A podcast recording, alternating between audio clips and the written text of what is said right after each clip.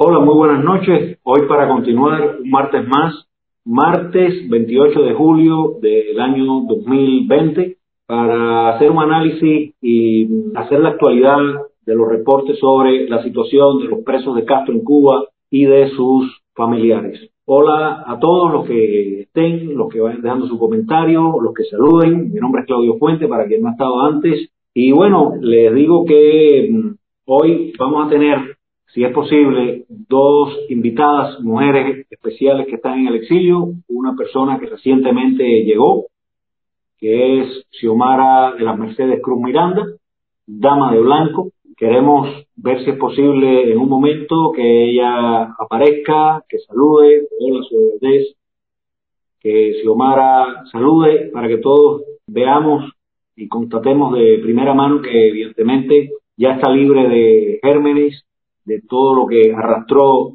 de la cárcel en Ciego Dávila cuando estaba allá, lejísimo de su casa, está en los Estados Unidos, en Miami, con su hija, ya tienen una casa nueva.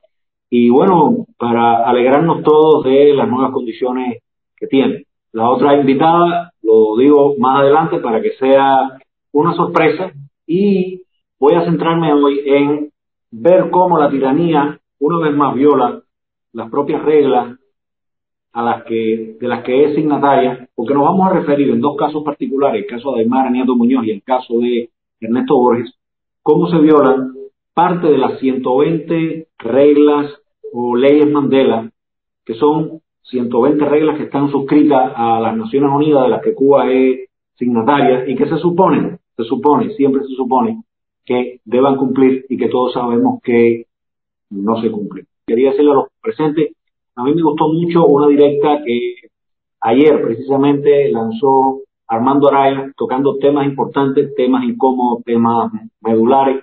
Pienso que también Armando está haciendo un magnífico papel, a la vez que Manuel Prieres, desde sus muros de Facebook, desde sus páginas, en este caso Armando Araya desde Asociación Pro Arte Libre, una magnífica página cultural, política, cívica, en la que podemos encontrar lo mismo, recetas de cocina culinarias cubanas, cuadros, pintores importantes, poetas, es decir, es un gran reservorio de cultura en lo político, en lo cívico, hay también datos eh, económicos de la República, en fin, un sitio magnífico. Así que les recomiendo a todos, cuando puedan, cuando tengan tiempo, que vean el live de Armando Araya. Yo voy a arrancar primero por una foto que va a ser una presentación de cómo estaba Xiomara y Aymara, ya que vamos a hablar de las dos, cuando ambas estaban en eh, la campaña Todos Marchamos, que formaba parte de la plataforma política que se había conformado entre Estado de Sal, Damas de Blanco, el Movimiento de Opositores por una Nueva República y otros grupos y demás. Como ven aquí, fíjense, Xiomara, una mujer alta, una mujer robusta, ven a Aymara Nieto Muñoz a la derecha, cada una con su gladiolo vestidas de blanco, en el Parque Gandhi, al lado de la iglesia Santa Rita, en la avenida y la calle 26 en Miramar. Y no sé si puedan leerlo, pero ambas tienen aquellas hojas que nosotros imprimíamos que decían todos marchamos hasta por una ley de amnistía en Cuba. Claudio, buenas noches. Disculpa un momentico, disculpa un momentico. tenemos, tenemos a Xiomara aquí. Wow, qué bien, qué bien, qué bien. Entonces, esta foto la repites luego nuevamente. Magnífico. Gracias, Aile, por estar. Hola, Xiomara de las Mercedes Cruz Miranda. Encantado de que estés aquí. Es un honor tenerte acá. Es un honor saberte ya en buenas manos, en tu casa nueva, con tu hija. Aquí está Rebeca Céspedes, saludos para ti, Leti Leti, saludos igualmente a todos y agradecido porque estén. Messi Perdigón Libertad. ¿Me escuchas bien, Xiomara? Y cómo no. Qué bien. Oye, pues queríamos aprovechar para que de alguna manera los que están en el live, los que lo van a ver luego diferido porque no han podido por alguna u otra razón estar hoy acá en vivo con nosotros, eh, darte un saludo, decirte que muchas personas se han preocupado. Yo he estado al tanto de el tremendo esfuerzo solidario que han hecho muchas personas allá. Me estoy refiriendo a Mercedes Pertigón, Eliana Curra, Ariel, Luis Rodríguez Riverón, muchos otros de ese grupo. Y bueno, nada, darte la oportunidad de saludar a los presentes y si nos quieres decir alguna cosa, pues encantado.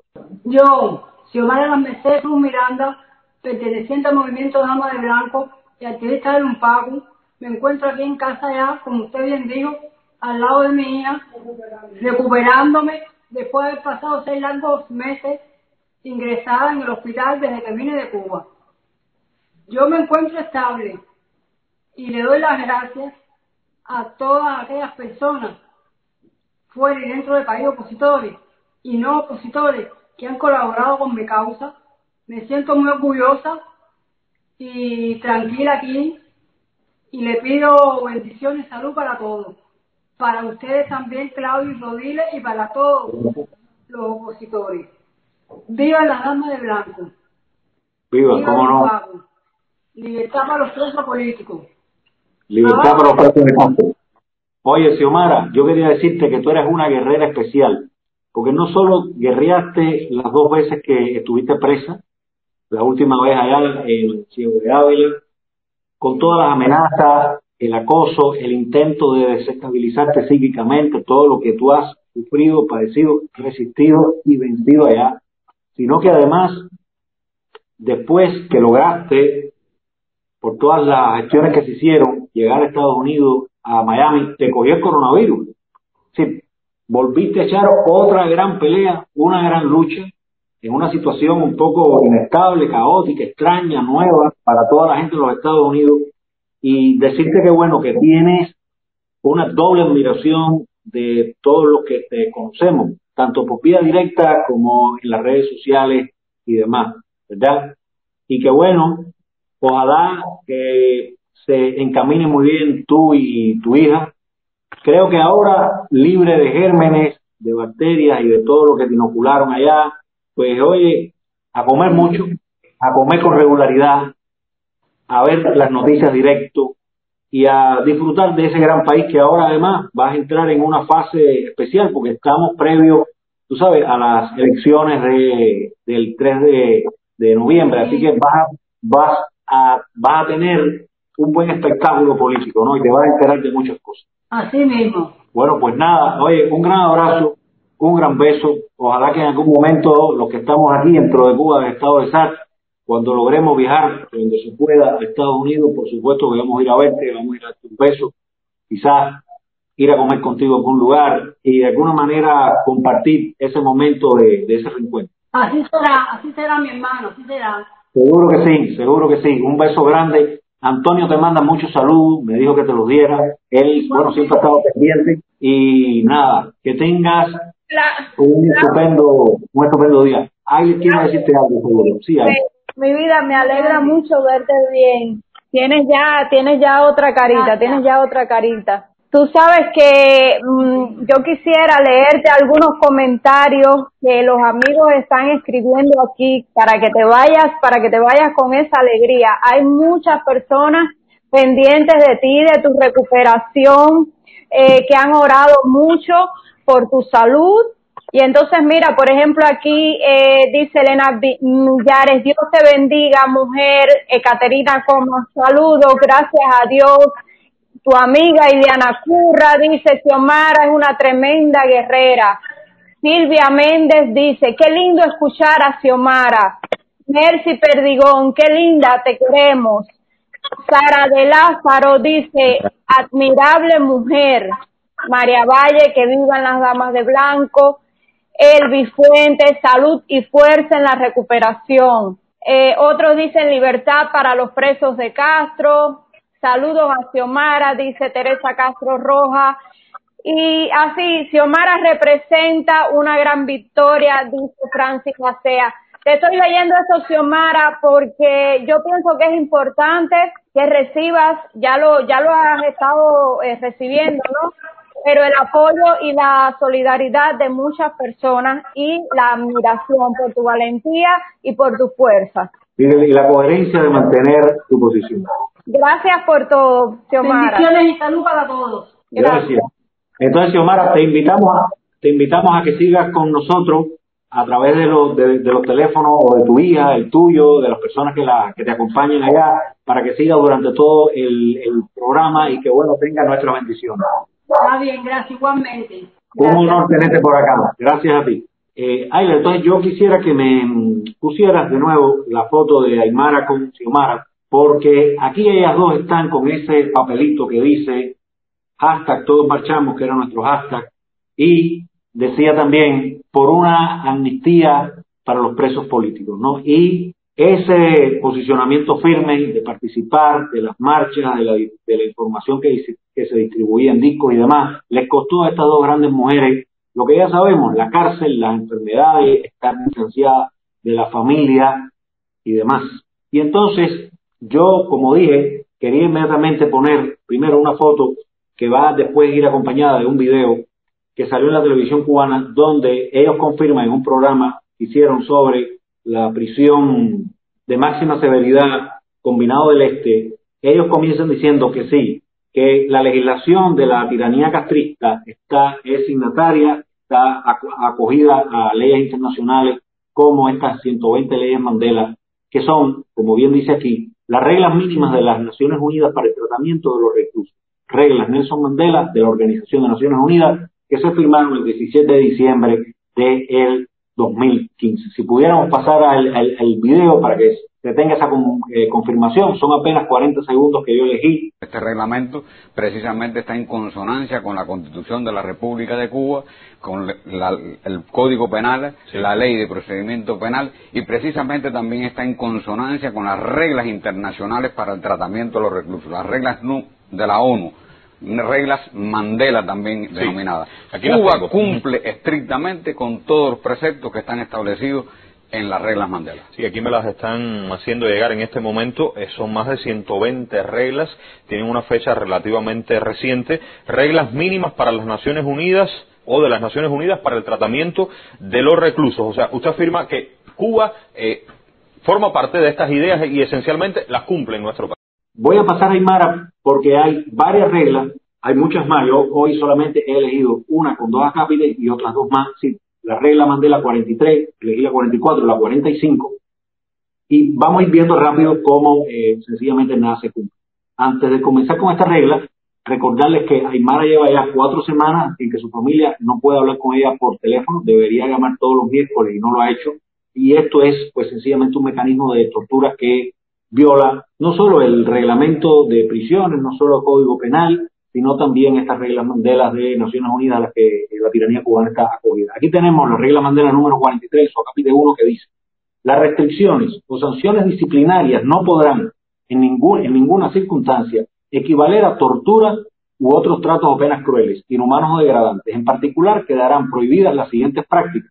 El aislamiento indebido, el aislamiento prolongado, el encierro en una celda oscura o permanentemente iluminada, las penas corporales o la reducción de los alimentos o del agua potable y los castigos colectivos.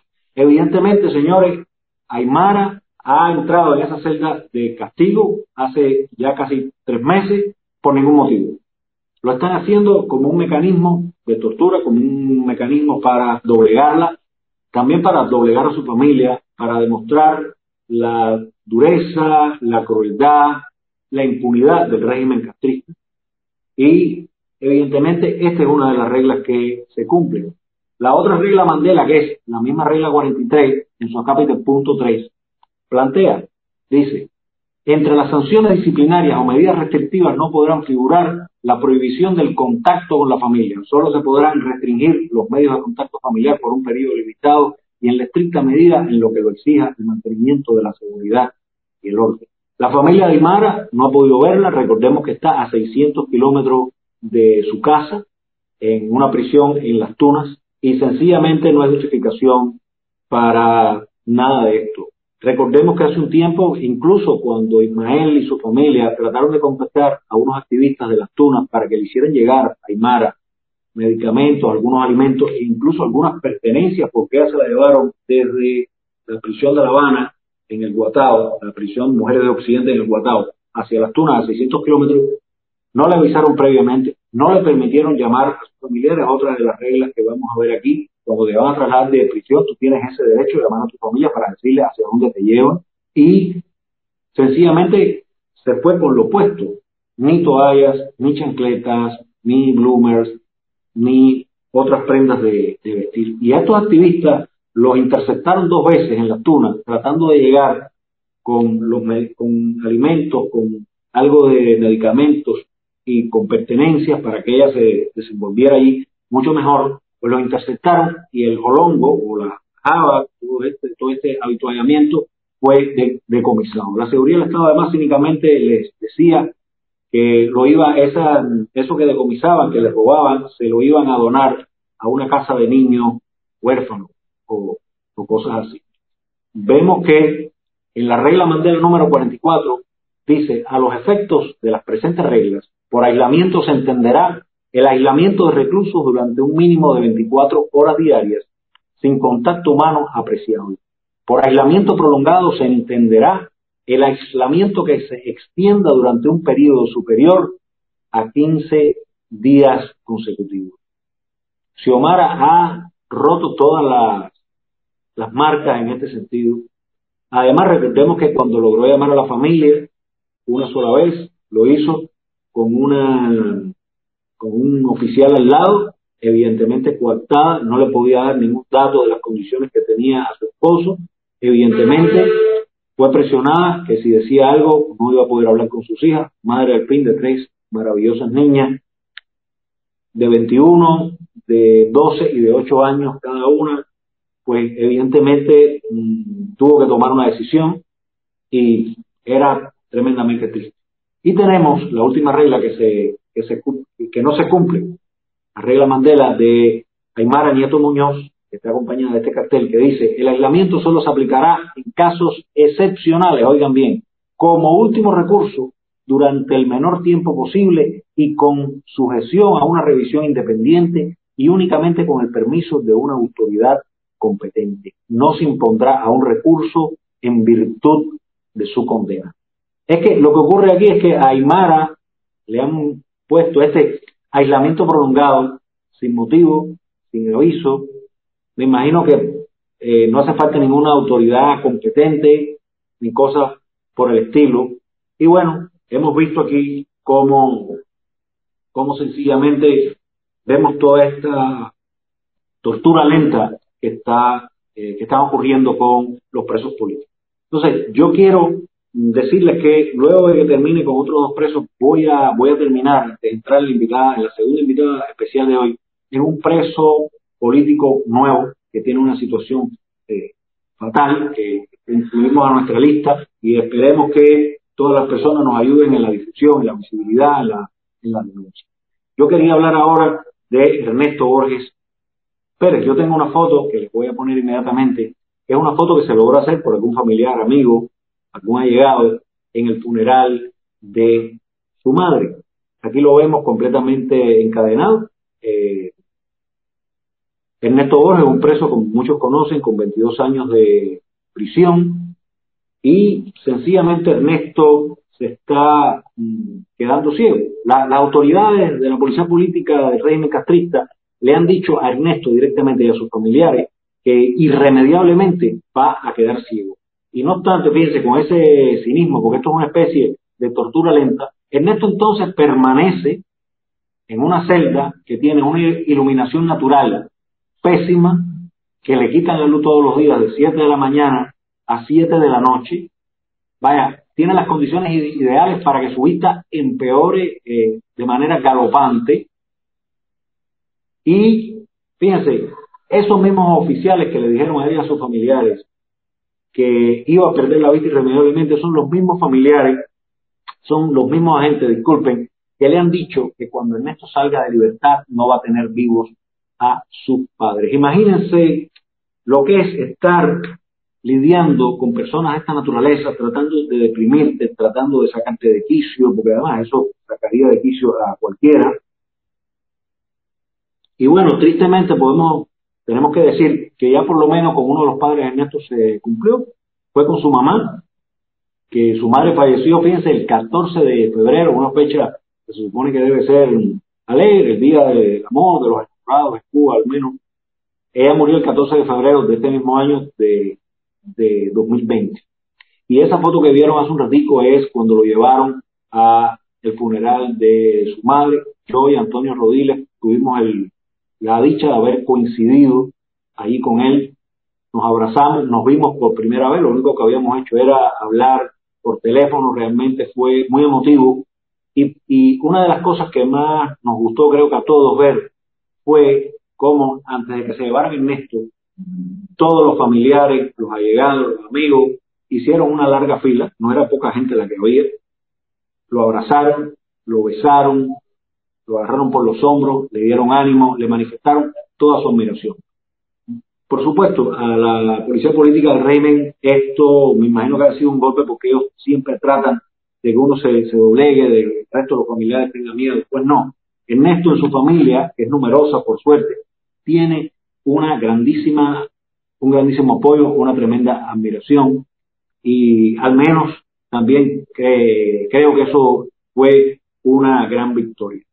Su papá, fíjense, es un señor, eh, Raúl Borges, que además ha cumplido durante 22 años, mes tras mes, ir a visitarlo.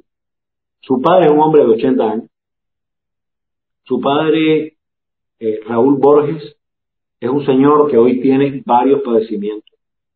Aquí vemos la foto, esta es una foto que yo publiqué en Facebook eh, lo ven aquí, es un señor que en el 2010, el 31 de agosto del 2010, él fue, logró salir de Cuba, ir a Madrid y ahí le hicieron una operación a corazón abierto. Con esto les digo que es un hombre que tiene una salud de alguna manera frágil, es un hombre que, pero tiene un espíritu enorme.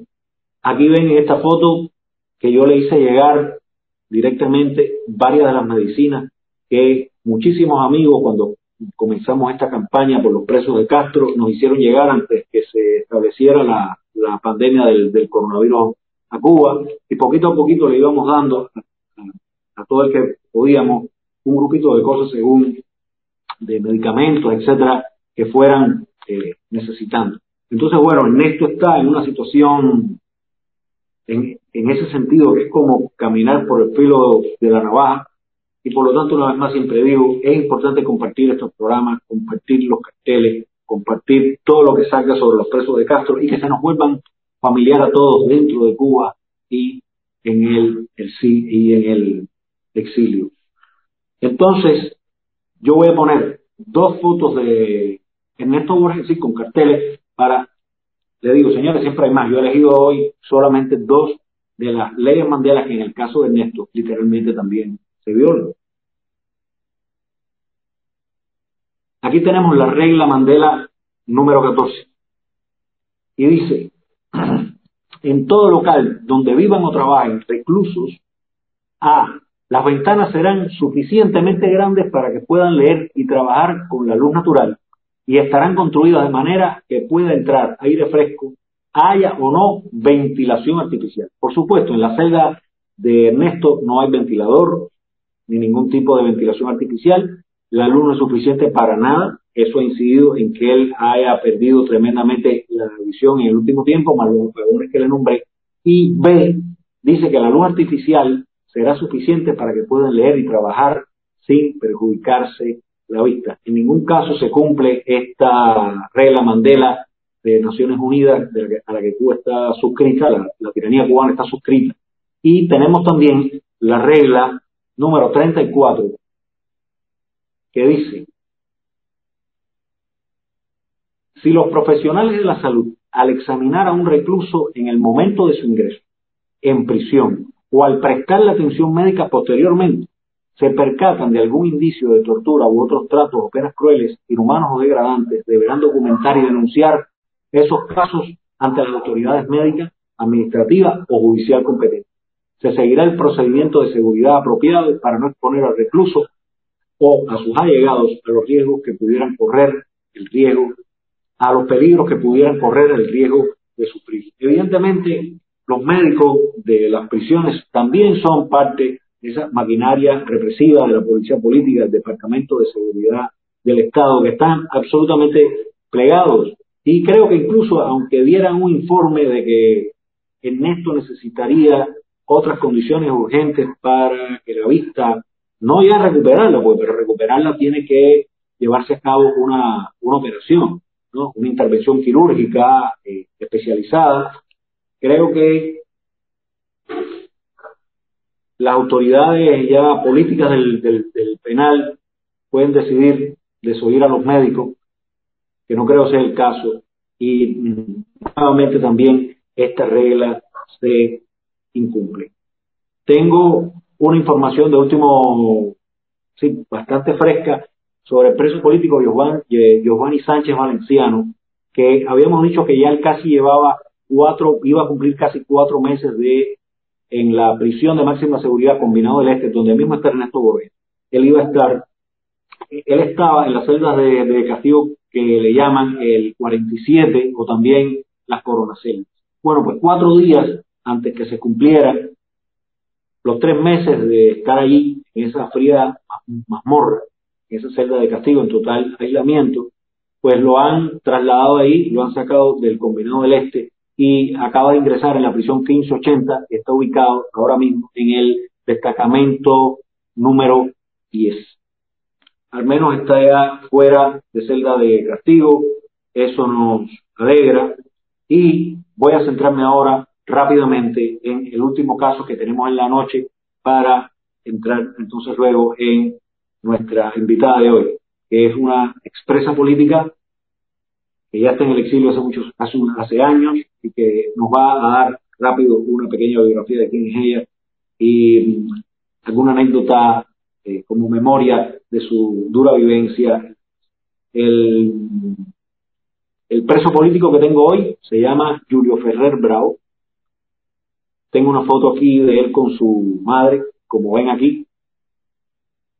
Julio Ferrer es él pertenecía, digo pertenecía porque ya eh, tengo claro que él no pertenece, pertenecía a el movimiento de José Díaz Silva, eh, movimiento de opositores por una nueva república. Y está desde diciembre del 2017 preso por un delito que le fabricaron de atentado. Él, fíjense, es un mecánico automotriz según me cuentan algunas personas que lo conocieron, buenísimo, trabajó 10 años incluso en la empresa cubana de aviación.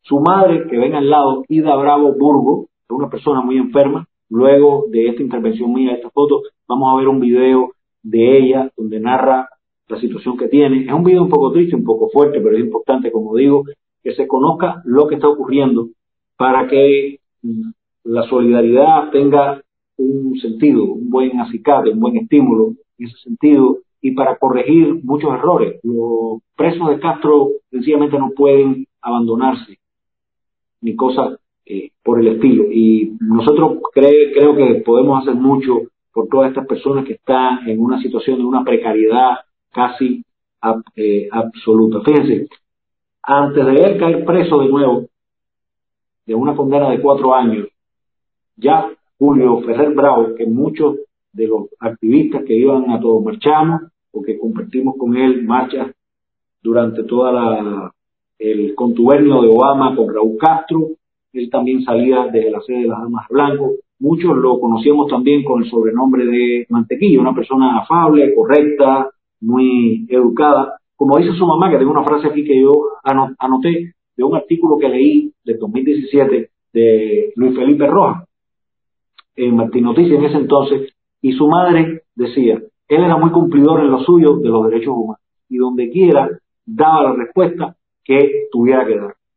Entonces él eh, le celebra un juicio en el Tribunal Municipal de octubre, el 16 de junio del 2017, y dice la madre que Julio Ferrer se defendió mucho mejor que lo que lo, que lo, que lo defendió el abogado que ellos habían contratado. Sabemos que los abogados pertenecen al final al Estado, al aparato castrista, y están, bueno, como se dice aquí, argollados, ¿no? Como una soga de cuello, en realidad prácticamente no tienen mucho terreno independiente para hacer algo eh, por ellos, ¿no? Y entonces, bueno, Julio, eh, Julio Ferrer Bravo, la primera vez que fue preso, tuvo una condena de dos años. Al, al año y medio lo sueltan. En algún momento parece que se enteran él estaba distribuyendo información en discos a la población que todo eso por supuesto estaba prohibido total, todos esos videos que se movían y demás eran videos que estaban en, la, en las redes, ¿no? en el mundo libre, en el ciberespacio. Lo liberan y luego lo vuelven a meter preso.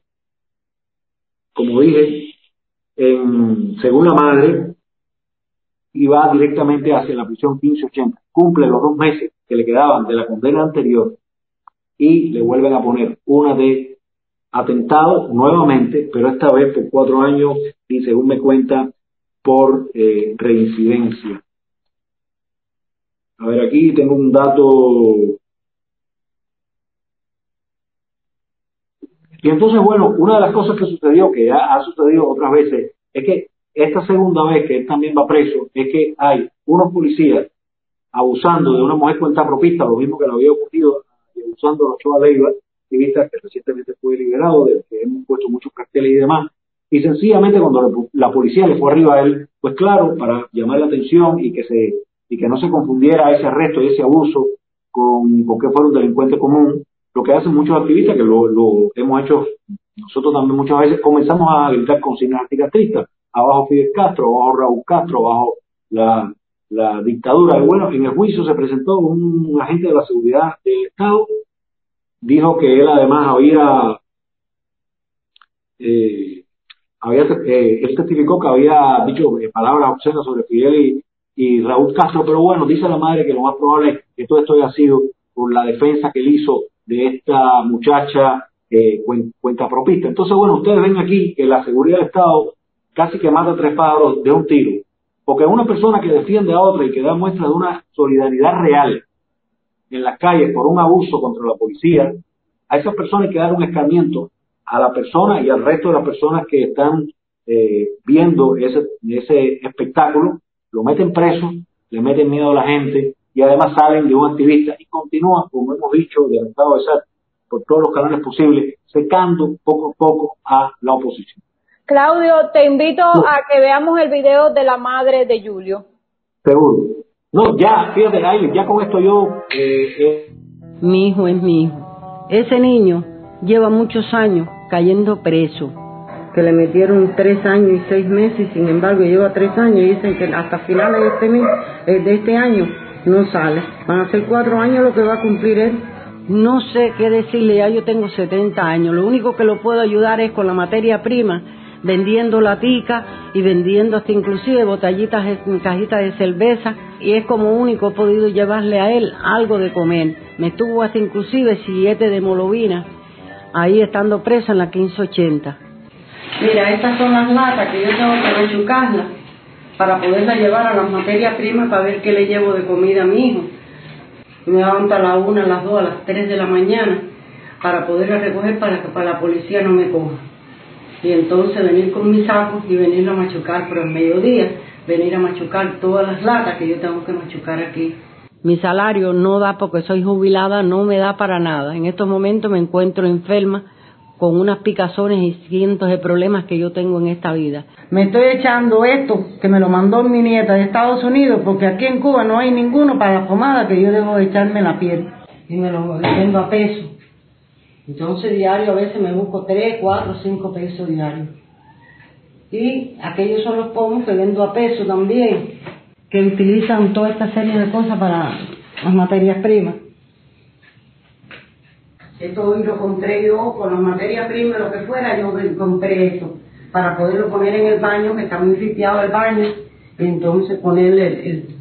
Bueno, yo espero que, bueno, en algún momento estos derechos humanos puedan ayudarlo a él porque ya la, la mente mía no da para nada. En estos momentos me encuentro hasta inclusive enferma, pero sigo luchando los cuatro kilos para poderle llevar su comida y llevarle algo de pan y cualquier cosa que le puedo llevar.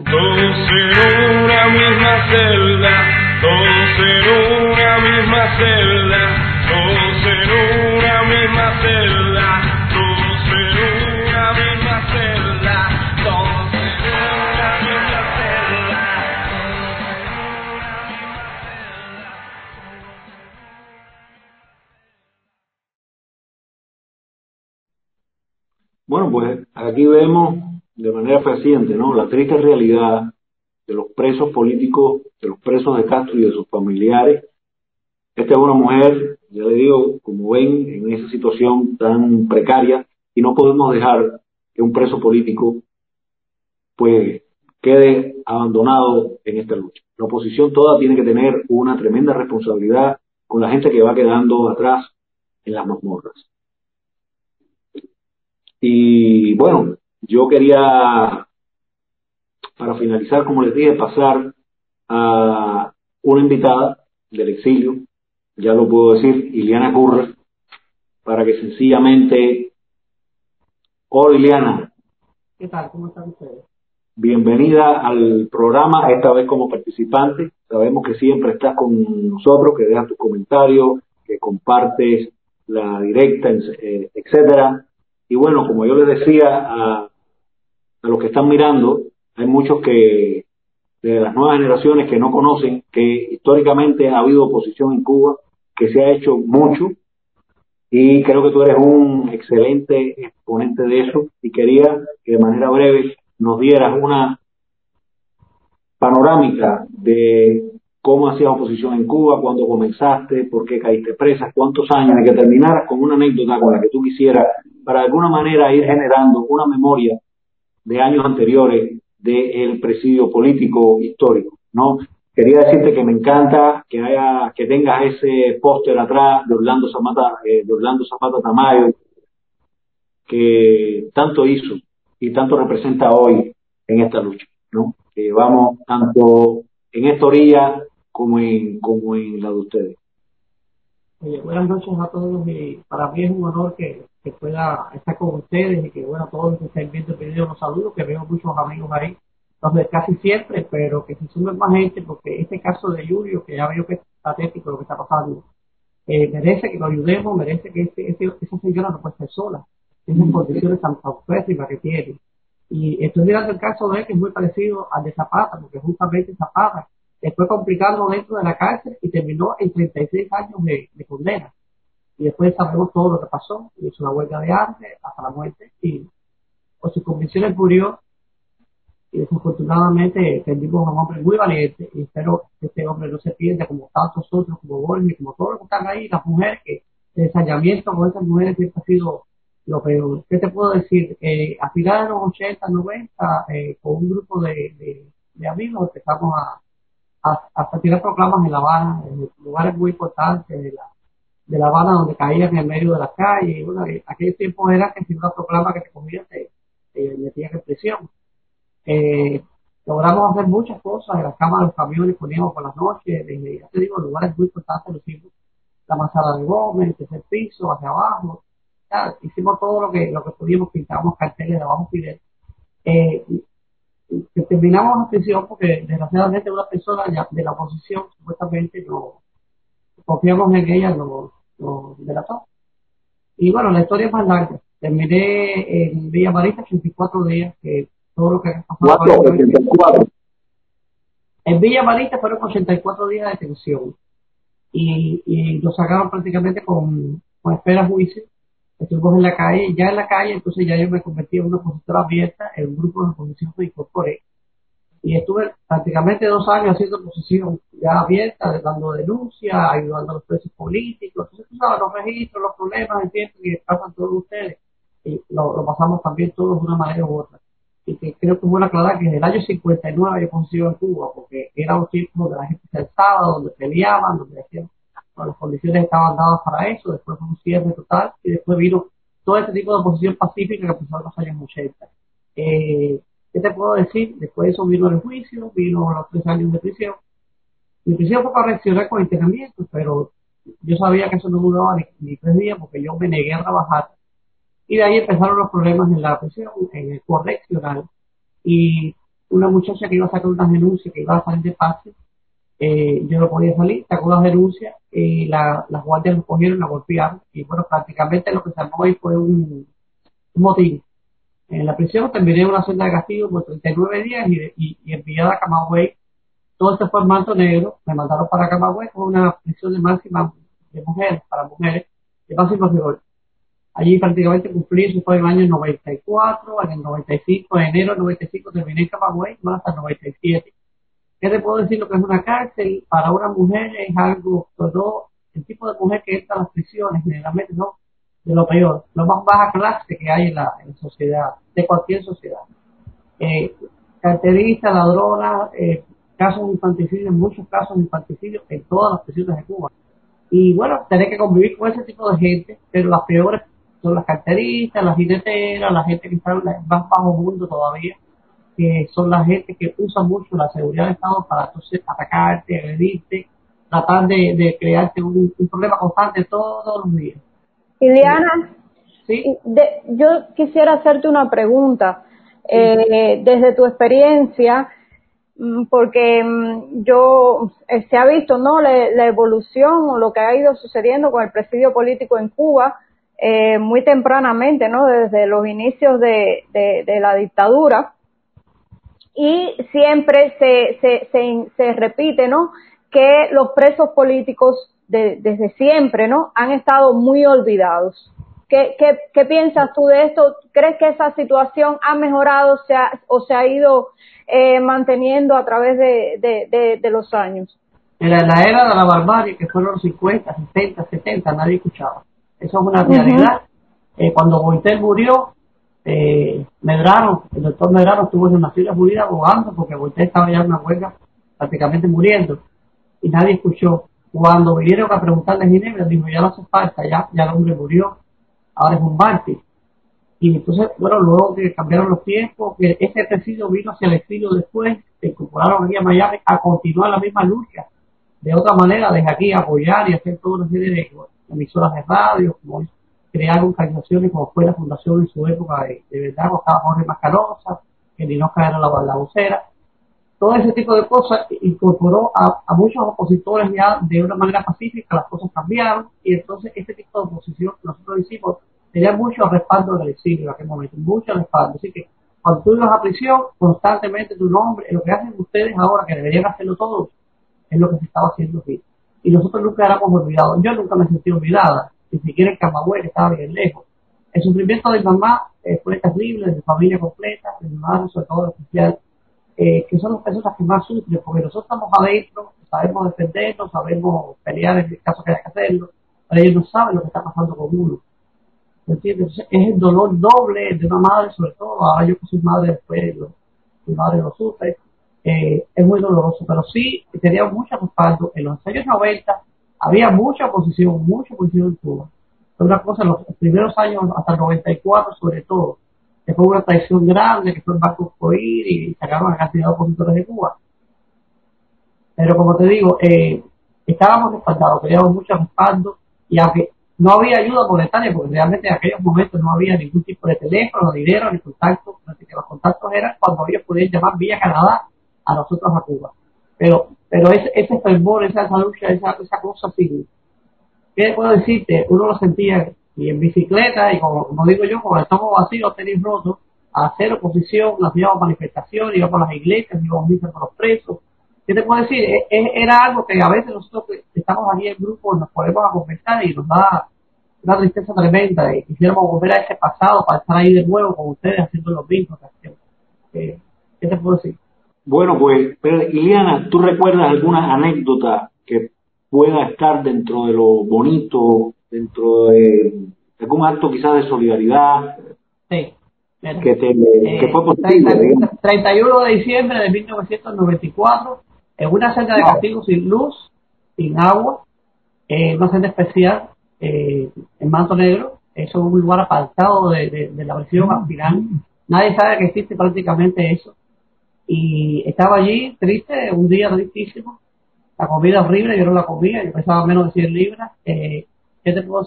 Y oigo unos pasos corriendo al pasillo largo así, eran dos muchachas que estaban presas, que tenían el SIDA en aquel momento.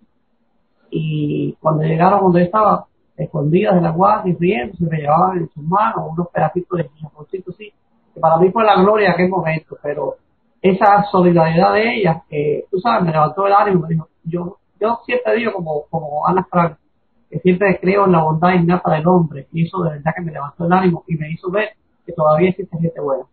Y sí, eh, eh, y agradecerte también a ti y, a- y, y al grupo de amigos, ¿no? Que, que, que hicieron todo su, su esfuerzo, ¿no? Por traer a, a, a Xiomara de las Mercedes. O sea, porque la gente quizás, la gente quizás no lo sabe y, y detrás de, del telón ustedes hicieron un tremendo esfuerzo y lo siguen haciendo y lo Y siguen lo vamos a seguir haciendo siempre por Xiomara y por todo el que lo necesite, incluyendo los de Cuba. Estamos esperando que todo esto se arregle con el coronavirus, a ver si podemos entonces activar toda una serie de ayuda para ustedes. Gracias. Bueno, yo, eh, muchísimas gracias por participar. Gracias estamos casi en el minuto final. Vamos a interactuar un poco con el público. No sé si ahí le traiga alguna cosa que ella quiera in- incluir.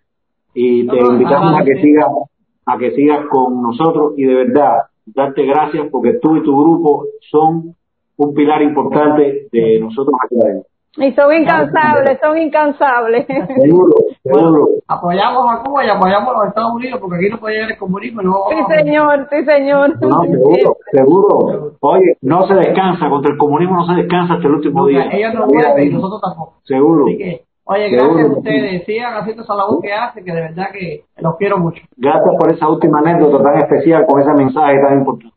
Gracias.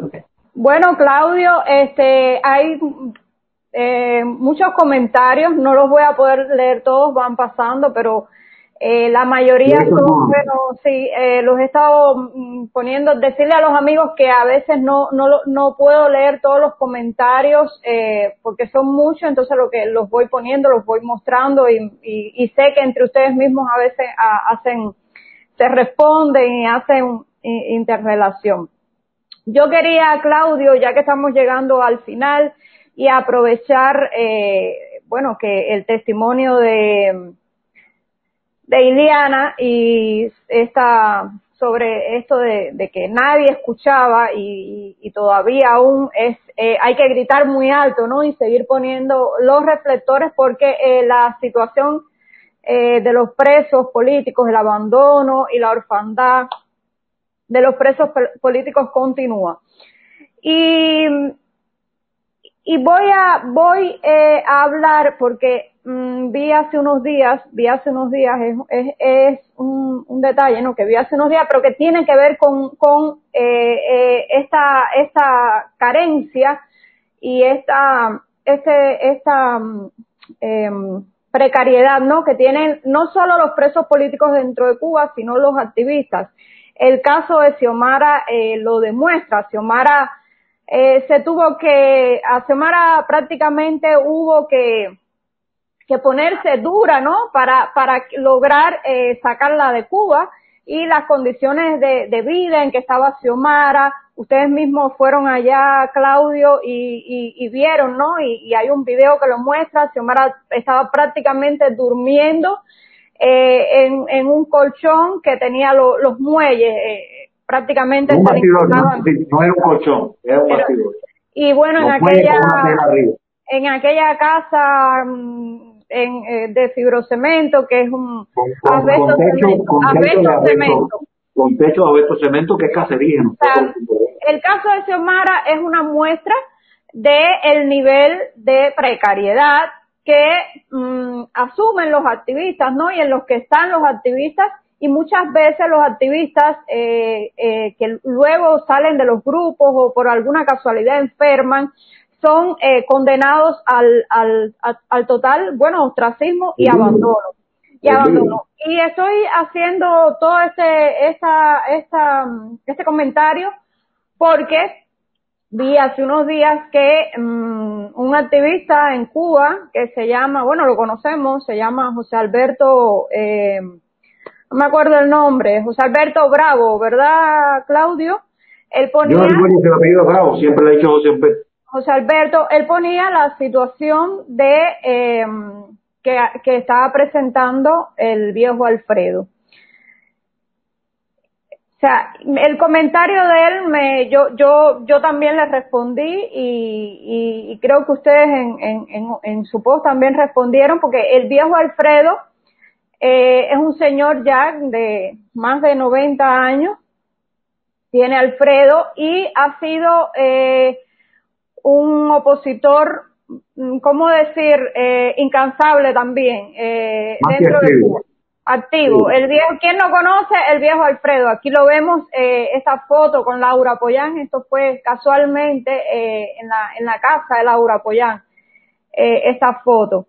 Y En entonces, entonces, eh, Alfredo, que siempre ha ido, ha estado de saya, ha estado en la casa y prácticamente iba todos los domingos, todos los domingos él iba a la misa de Santa Rita y de la misa iba allá a la casa de Antonio, bueno, eh, comía y se bañaba y todo.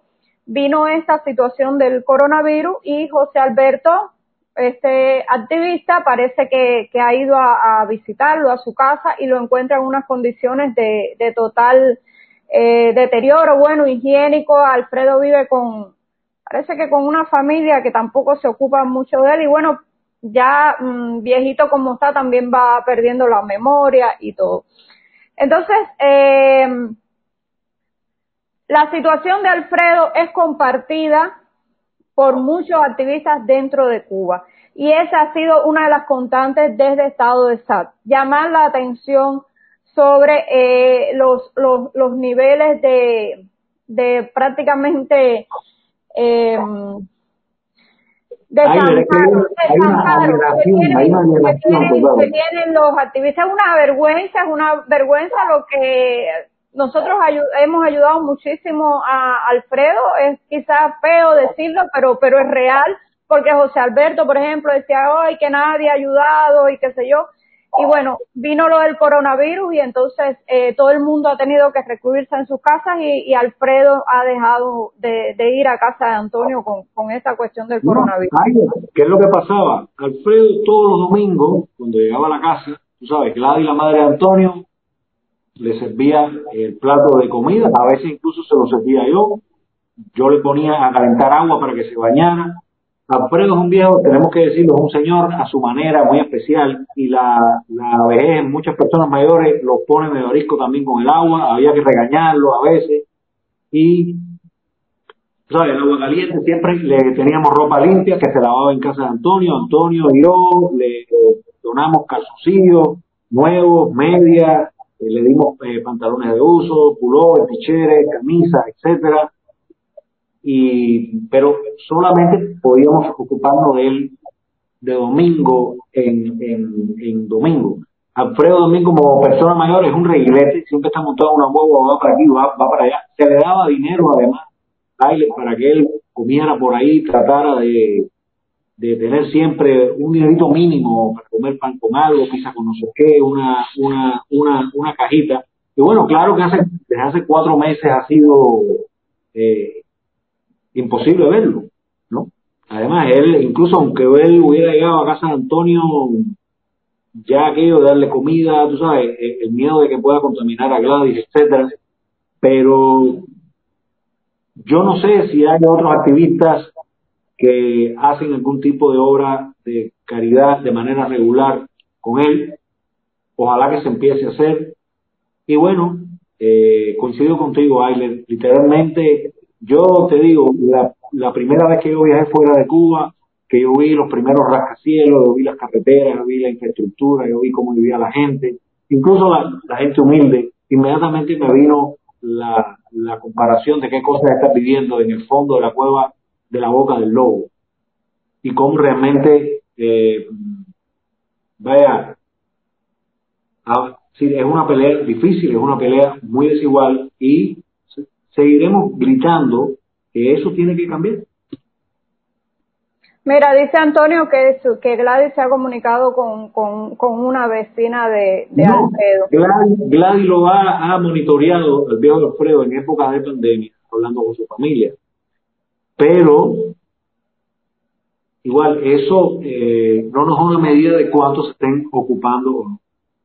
Y Bueno, era es- este comentario porque, porque realmente el, el post de, de José Alberto era bastante general, ¿no? Y entonces a mí me pareció a, hacer esta salvedad y, y bueno, dice Antonio también que hace unos días pudo ayudarlo eh, monetariamente, pero, pero que lo que yo digo es que Mm, y basándonos en lo que pasó, sucedió con Xiomara, que gracias a Dios, gracias a Dios y a la gestión y a la gestión de los amigos de, de- de, de aquí, como Ileana que se lo decía, y bueno, ustedes mismos, Claudio, y, y, eh, y em, se, em, se, se consiguió la visa y ella pudo El padre salir. Castor, el padre Castor quiso mucho. Padre José pero pero realmente es eh, el mismo eh, caso de Alfredo, por ejemplo, Alfredo siempre me decía a mí, yo recuerdo que Alfredo siempre me decía a mí que él tenía él tenía un hijo en Estados Unidos al que nunca más logró ver y él siempre anhelaba, ¿no? Poder visitar eh, Estados Unidos, por, poder ver a su hijo y Alfredo eh, jamás se le otorgó una visa eh, para, siendo Alfredo un activista, ya te digo, Alfredo, activista que, que caía enfermo, ahí estaba Alfredo en el hospital.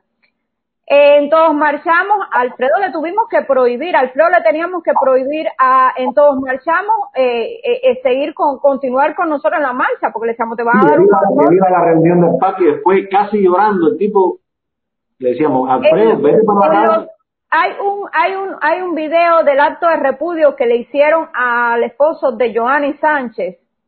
Y en ese acto de repudio el, prim- el está prácticamente Alfredo de escudo vez.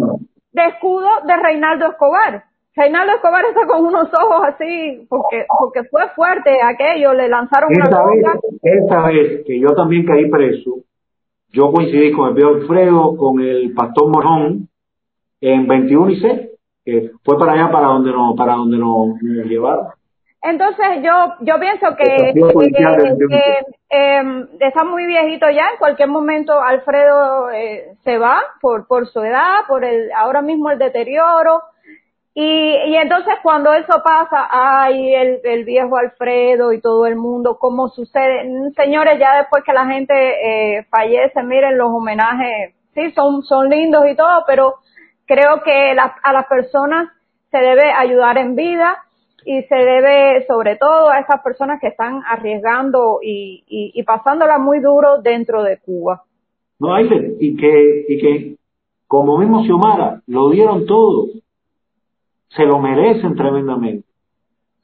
Así que bueno, eh, Claudio, mm, voy a, eh, hay comentarios de María Luisa Yo, Arango. yo iré contestando, yo iré contestando luego que terminemos, a uno a uno, agradeciéndole, respondiéndole. la familia Mm. Sánchez, Armando Araya, Mercy Perdigón, Elvis Fuentes, que Josbel Ramos, nuestro amigo Josbel, saludo Raúl.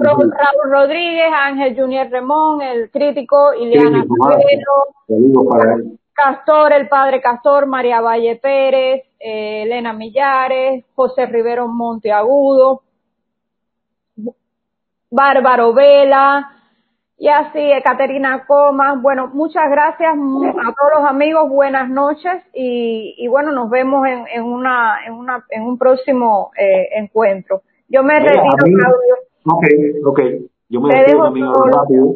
Gracias. Bueno, Muy amable y gracias por todo, eh, por todo lo que has hecho detrás de cámara, mostrando las imágenes y demás. Yo me enteré hace poco, no sé, eh, que Bár- Bárbaro, Bárbaro Vela, que ha sido muy activo con la cuestión de los presos, también fue un preso político. Bárbaro, yo tra- trataré de contactar con usted para hablar un poco sobre eso luego y quizás eh, ver la posibilidad en el futuro de que también pase por acá, que sea uno de nuestros invitados, que pueda hablar una anécdota dura, difícil o triste y también una anécdota que valga la pena para compensar. Y bueno, a todos los que han participado, muchísimas gracias. Eh, hoy a mí mi, mi mamá me, me dijo una palabra que me gustó mucho, me dijo, oye, eh, tienes un trabajo bellísimo. No te pudo haber tocado eh, mejor arista dentro de la oposición, aunque hagas otras cosas a la vez, estoy eh, de acuerdo con ella y una de las cosas más importantes es el acompañamiento que hemos tenido de todos ustedes, ¿no? que son algo más que público. Son gente que está moviendo la información, gente que está haciendo eh, presión y permitiendo que el registro y la memoria de toda esta época, de todas las violaciones y de todo el, trabajo de no cejar eh, para que no caigan en el olvido, pues creo que recae en los hombros un poco de, de todos nosotros. Muchísimas gracias, tengan muy buenas noches y bueno, inmediatamente luego los, les, les, les, les contesto. No quería irme sin recordarles que mañana, como siempre, en un tuitazo durante todo el día, haremos unos pequeños videitos de promoción para ponerlos en las redes y recordarlo con magníficos carteles de Gorky, con otros carteles que hago yo. Y sencillamente, desde Estado de Sal, recuerden ya con un grupo de amigos, muchos de los que están aquí reunidos con nosotros, damos un acelerón de 7 de la noche a 9 de la noche. Muchas gracias y, como digo, visibilizar es proteger y seguimos actuando. Gracias a todos, buenas noches.